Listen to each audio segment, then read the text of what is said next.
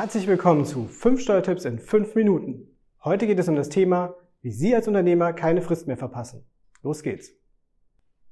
Steuertipp Nummer 1. Denken Sie an die Vorauszahlungen. Vorauszahlungen müssen Sie leisten für Einkommensteuer, Körperschaftsteuer und Gewerbesteuer. Sie müssen natürlich nicht unbedingt Einkommensteuer und Körperschaftsteuer zahlen. Es hängt natürlich davon ab, ob Sie eine Kapitalgesellschaft sind oder eben nicht. Wichtig ist, quartalsweise müssen Sie die Vorauszahlungen leisten. Und zwar Einkommensteuer oder Körperschaftsteuer am 10.3., 10.6., 10.9. oder 10.12. eines Jahres. Die Gewerbesteuer ist am 15.2., 15.5., 15.8. oder 15.11. eines Jahres im Voraus zu leisten.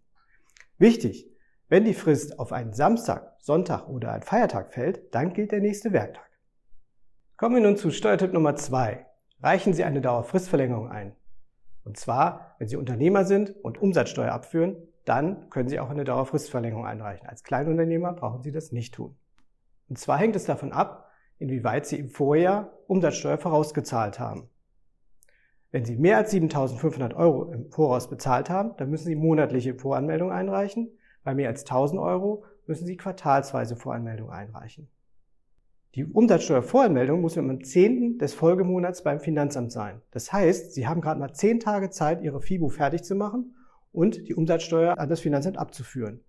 Allerdings können Sie sich eine Dauerfristverlängerung einreichen. Dann haben Sie noch einen Monat länger Zeit. Hier ein Beispiel. Die Umsatzsteuervoranmeldung für Januar muss ja eigentlich am 10.2. eines Jahres beim Finanzamt sein. Allerdings, wenn Sie eine Dauerfristverlängerung haben, dann verlängert sich die Frist auf den 10.3. eines Jahres. Das heißt, Sie haben einen Monat länger Zeit, die FIBU zu erstellen. Steuertipp Nummer 3. Denken Sie auch an die Lohnsteuer und auch an die SV-Beiträge, die Sie für Ihre Arbeitnehmer an das Finanzamt abführen müssen. Beziehungsweise die SV-Beiträge müssen natürlich an die Krankenkasse abgeführt werden. Aber jetzt fassen wir das mal kurz zusammen.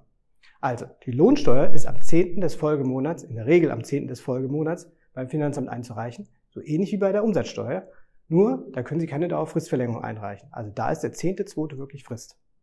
Die SV-Beiträge, die müssen am 25, in der Regel am 25. des laufenden Monats bei der Krankenversicherung bezahlt werden. Und zwar bei den unterschiedlichen Krankenversicherungen ihrer Arbeitnehmer. Das heißt, wenn der eine bei der AOK ist, der andere ist bei der Barmer, dann müssen sie eben das aufteilen und müssen sozusagen bei der AOK die SV-Beiträge zahlen und an der Barmer die anderen Beiträge. Die Meldung ist bis zum fünfletzten Bankarbeitstag des laufenden Monats einzureichen. Steuertipp Nummer 4. Reichen Sie die Steuererklärung und die Bilanz beim Finanzamt ein. Und zwar haben Sie dazu Zeit bis Ende Juli eines Jahres. Und zwar, wenn Sie 2023 einreichen, haben Sie bis Ende Juli 2024 Zeit. Allerdings, die Corona-Zeit, die hat natürlich einiges durcheinander geworfen und da haben die Finanzbehörden haben die Fristen nach hinten verschoben. Das heißt, eigentlich haben Sie 2023 Zeit bis 2. September 2024. Ist ein bisschen durcheinander, aber so ist es halt mal. Wenn Sie einen Steuerberater haben, dann haben Sie nochmal Fristen obendrauf. Ja? Das heißt, dann haben Sie normalerweise Zeit bis Ende Februar des Folge-Folgejahres, also 2023 müsste bis Ende Februar 2025 eingereicht werden. Allerdings, dadurch, dass Corona die Fristen auch dort verschoben wurden, hat man da Zeit bis Ende Juni 2025 die 2023er Steuererklärung einzureichen.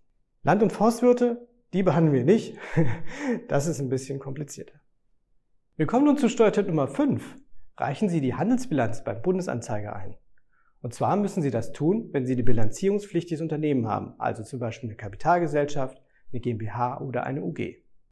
Wichtig ist, dafür gilt eine andere Frist, und zwar in der Regel bis zum 31.12. des Folgejahres. Also die Bilanz 2023 muss bis 2000, Ende 2024 muss sie eingereicht werden. Allerdings gibt es auch Ausnahmen. Wenn Sie zum Beispiel kapitalorientierte Kapitalgesellschaft haben, dann ist die Frist in der Regel für früher. Also wichtig ist, sich im Vorhinein genau zu informieren. Sie kommen mit den Fristen durcheinander, das ist kein Problem. Bei uns als Steuerberater sind Sie in sicheren Händen. Gehen Sie einfach auf kanzlei-pfalz.de und hinterlassen Sie uns eine Nachricht. Wir werden uns schnellstmöglich bei Ihnen melden.